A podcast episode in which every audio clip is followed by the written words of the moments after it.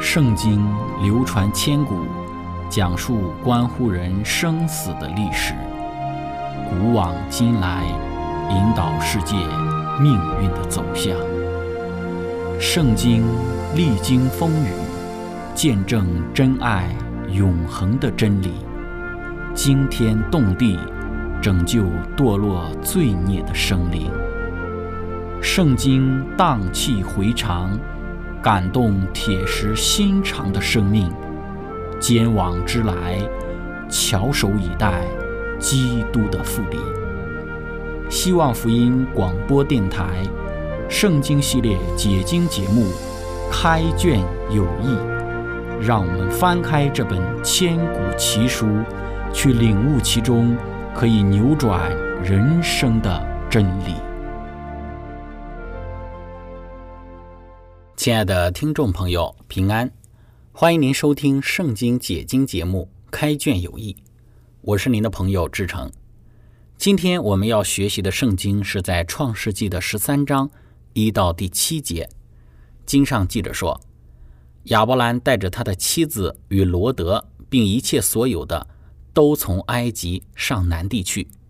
亚伯兰的金银牲畜极多，他从南地渐渐往伯特利去。到了伯特利和爱的中间，就是从前支搭帐篷的地方，也是他起先筑坛的地方。他又在那里求告耶和华的名。与亚伯兰同行的罗德也有牛群、羊群、帐篷，那地容不下他们，因为他们的财物甚多，使他们不能够同居。当时迦南人与比利洗人在那里居住，亚伯兰的牧人和罗德的牧人相争。亲爱的朋友，今天我们要根据这一段的经文一起学习的主题是为何容不下。开始学习之前，我们一起聆听一首诗歌，深处我心。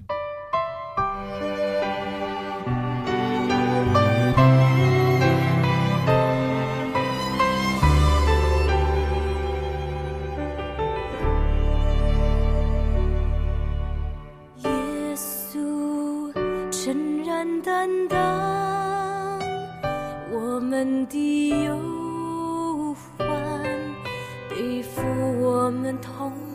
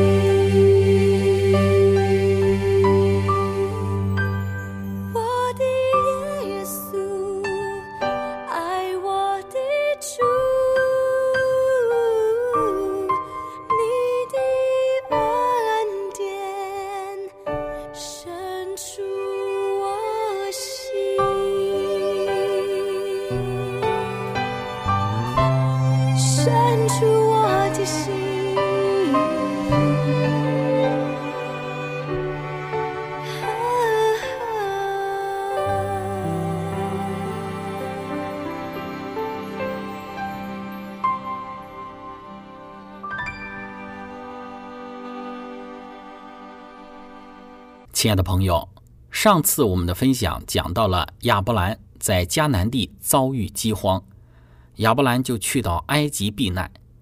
去到埃及的亚伯兰显示出了他人性的软弱，在埃及为了使自己的性命以及安全得着保证起见，他以谎言欺骗了当时的法老。但上帝的恩典最终使得亚伯兰得以全身而退。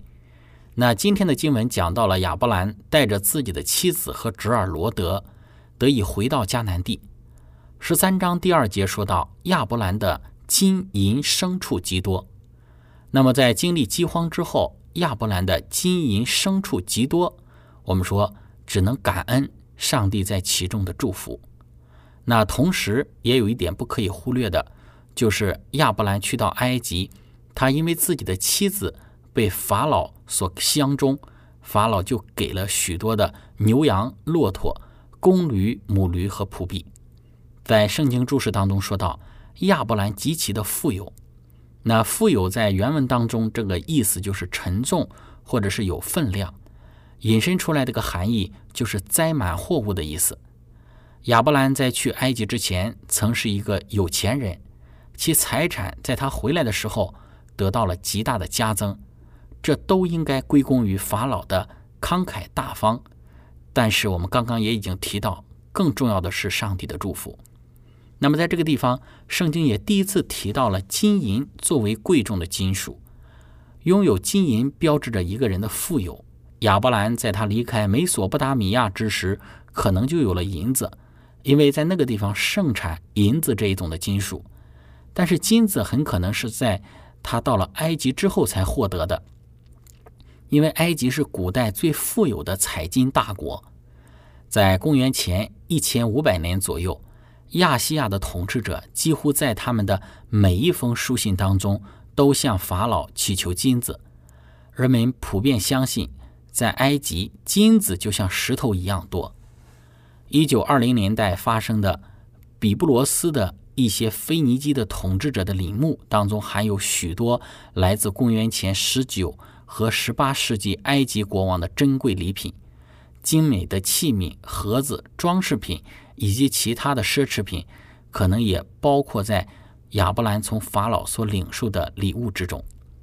亲爱的朋友，从埃及灾满而归的这一个亚伯兰，他从迦南地的南部渐渐地往伯特利去，到了伯特利和爱的中间，就是他从前支搭帐篷的地方。亚伯兰。横越南地的原路返回到了这个伯特利的附近。那么他曾经在这里安营居住过。英文圣经当中的“旅程”一词的原意就是驿站，或他支搭帐篷的地方。这表明他不是直接而无间断地从埃及经过南地来到伯特利，而是从一个草场到另一个草场，分阶段循序渐进的旅行。其旅行的大方向就是。伯特利，伯特利也是他起先筑坛的地方。他又在那里求告耶和华的名。摩西在写作创世纪这一段关于亚伯兰从埃及回到迦南的记载中，特别强调亚伯兰回到了一个他曾经举行过公众聚会的地方。伯特利一直是亚伯兰他心所爱慕的地方，因为他曾在那里享受与上帝亲密交往的。圣洁回忆，他也可以期望邻近的居民会乐意聆听并甘心顺服他的话语。他们一定还记得他早些年的时候在那里寄居的生活。每一处亚伯兰安营的地方都有一座坛作为标记，无定所的迦南人得以借此认识真神，并在亚伯兰离去之后再次回到这里来敬拜他。亲爱的朋友，在这一段的论述之中，有两个重点是我们需要注意的。首先是亚伯兰从埃及回来了，然后他的金银牲畜极多；第二就是他一直在寻求上帝的同在，按照上帝的指示和带领。虽然我们上次的分享讲到亚伯兰在埃及的行为，仍旧与自己人性上的软弱有所表现，但上帝对亚伯兰的赐福却没有间断，因为亚伯兰一直在寻求上帝的同在。他走到哪里就为上帝建筑祭坛，求告他。这给今天的我们有所提醒。我们时常强调，在我们的生命中要遵行上帝的旨意，因为这是我们恒通的保证，也是我们兴盛的关键。虽然亚伯兰在埃及有人性的软弱，但是他那一颗寻求上帝的同在、信靠上帝引领的心是没有改变的。这给我们的提醒就是。许多时候，我们认为在上帝的眼中，我们不可以有任何的过失，或者是错误，或者是人性的软弱。但是，当我们真的被自己的软弱所胜之时，上帝他也不会说就此丢弃我们，停止对于我们的眷顾和赐福。当然，这不意味着说我们就可以任由自己的人性的软弱来主导我们的人生，还要想着一边享受上帝的眷顾和祝福。那我们在这里所强调的关键就是，不要因为我们的过失软弱，而使我们误解了上帝，认为上帝不会再赐福给我们，继而放弃了对于上帝的依靠。这是我们从亚伯兰这一段埃及之行当中所有的一个学习。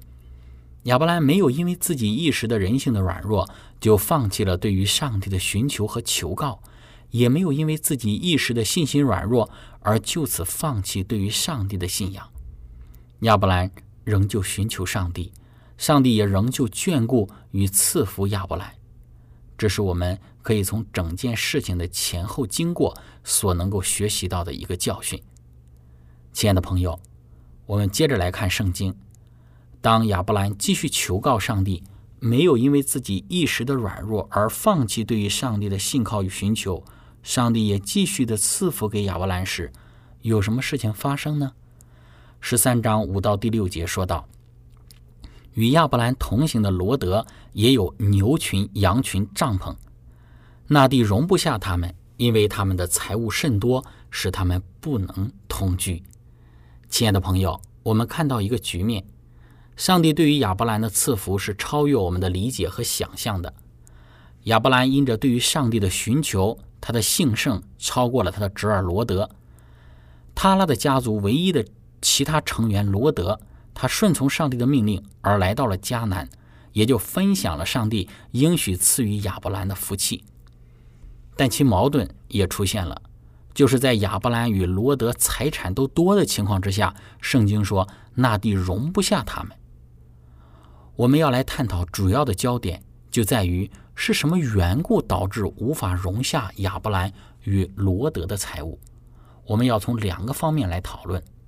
首先，我们要探讨的就是从外部的环境来看，当亚伯兰的财物增多，牛羊牲畜也增加的时候，罗德也有自己的牛羊牲畜。当他们从埃及回来之后，这极多的牛羊牲畜就需要有更大的草场才能够牧养得了。但外部的环境现实是，当时的迦南已经被迦南人所占据了。第七节说到，当时迦南人与比利洗人在那地居住。关于迦南人与比利洗人，在其他的经文中，比利洗人和迦南人被一并提到，并与其他在先祖时代居住在迦南的各民族一起被列举。许多的圣经注释家都曾认为，比利洗人是乡村居民，因为希伯来语的。这个比利洗的意思就是开阔地的居民，与居住在有城墙之城邑的迦南人不同。比利洗人与巴勒斯坦其他民族的关系不确定，因为他们既未被列入创世纪第十章的列国表，也未列在非圣经文献之中。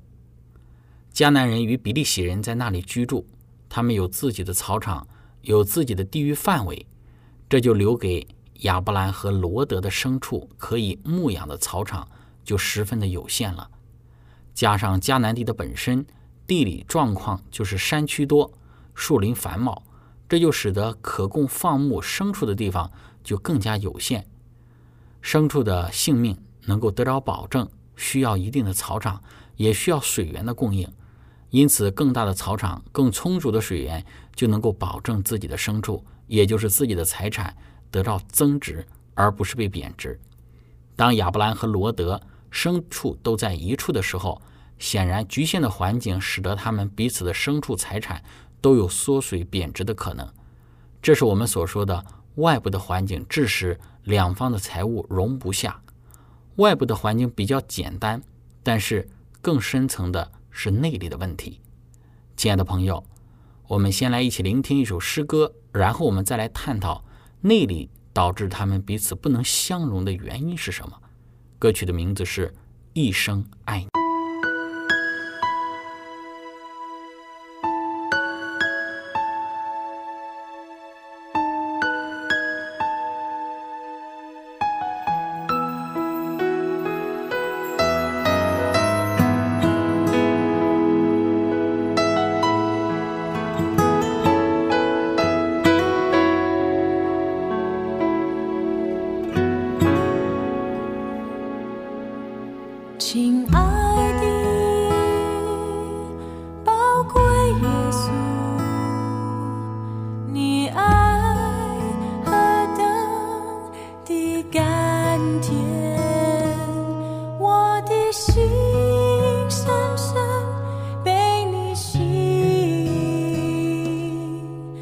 爱你是我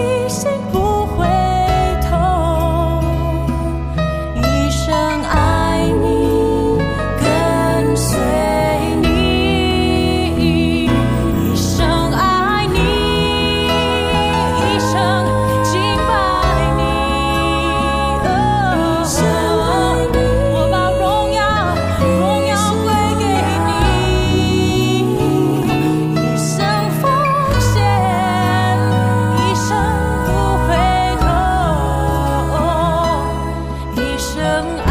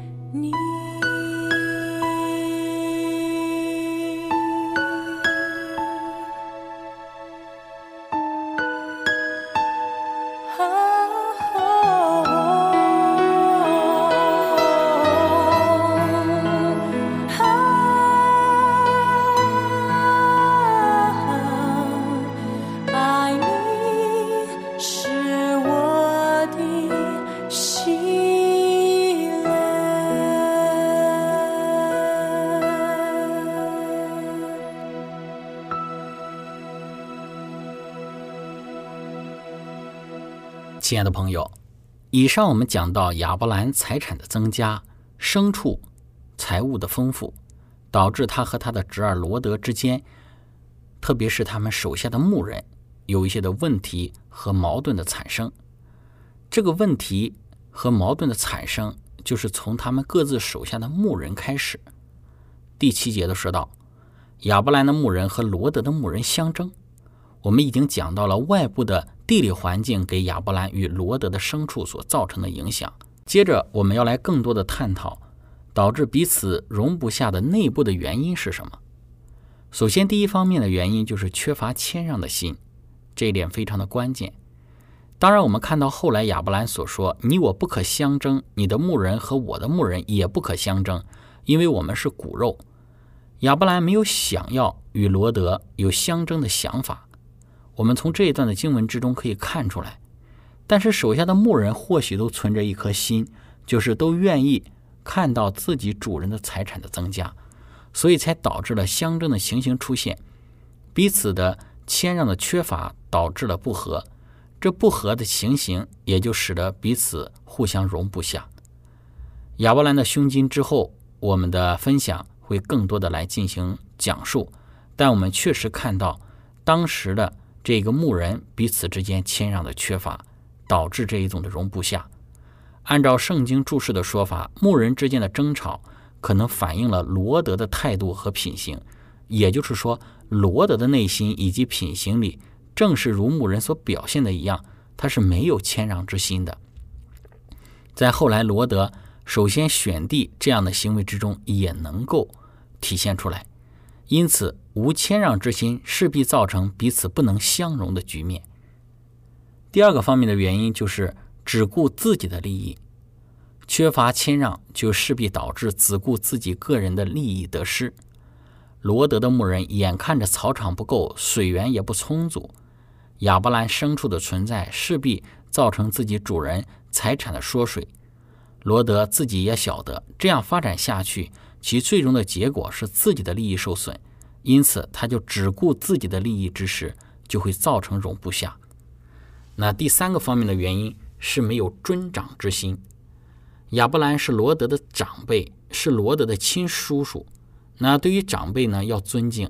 虽然在亚伯兰对罗德的称呼中，圣经的原文说到“因为我们是弟兄”，和合本圣经翻译为“因为我们是骨肉”。亚伯兰意识到，他与罗德之间的仇恨和纷争，将给周围的民族带来极大的有害的一个影响。没有什么事情能比两家不断的纷争更使上帝向这个迦南各民族传福音的计划受挫了。虽然亚伯兰是长辈，但他并没有为争取优先权而倚老卖老。他称他与罗德是弟兄，为的就是要。保证他侄子和他具有平等的地位和待遇。他试图打消罗德对其叔叔之动机的诚实性所可能具有的任何怀疑。但罗德很明显在接下来的选择中没有尊敬长辈之心，这种不尊长辈的行为致使那地容不下他们。